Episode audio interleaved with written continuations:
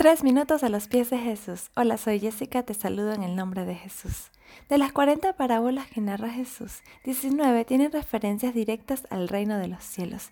En el capítulo 13 de Mateo tenemos unas cuantas. El reino de los cielos es semejante a un hombre que sembró una buena semilla en su campo.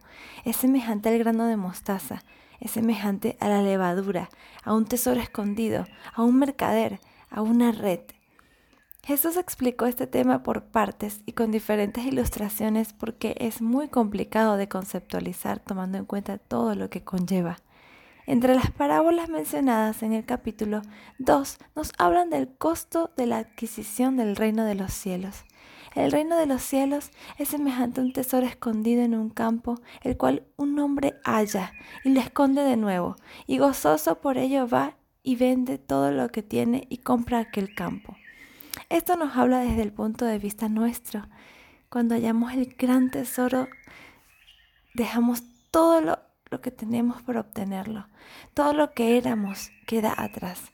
Ahora solo tenemos la mirada en Cristo. Y eso es todo lo que nos importa. Ese es todo nuestro enfoque. Las cosas del mundo pierden su valor. Cuando nos damos cuenta del valor de la eternidad con nuestro Creador, nada puede superarlo.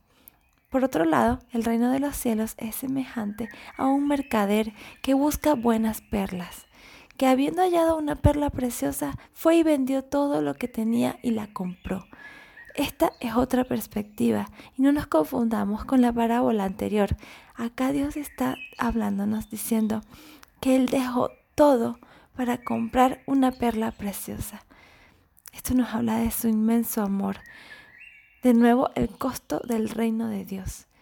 Pero para que nosotros podamos ser parte de Él, Jesucristo entregó todo por nosotros, al punto que lo que parecía imposible, Dios lo hizo posible, la reconciliación con Dios. Nosotros somos esas perlas preciosas que Dios buscó y buscó hasta que por fin nos halló. Podemos incluso comprender un poco mejor la oración del Padre nuestro cuando dice, venga tu reino, no está refiriéndose exclusivamente a un acontecimiento futuro, estamos hablando del presente también. Añado algunos comentarios bíblicos del tema. Dice, el rey ha venido para hacernos llegar su reino a plenitud. El reino se hace realidad en el presente, de forma parcial y personal, al extenderse a través de toda la tierra mediante el poder del Espíritu Santo, que obra en la iglesia.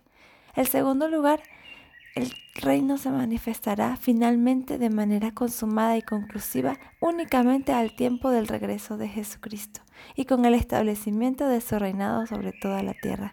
¿Qué piensas tú de esto? Nos gustaría escuchar tu testimonio u opinión. Nos puedes visitar en iglesialatina.com. Que tengas un día bendecido.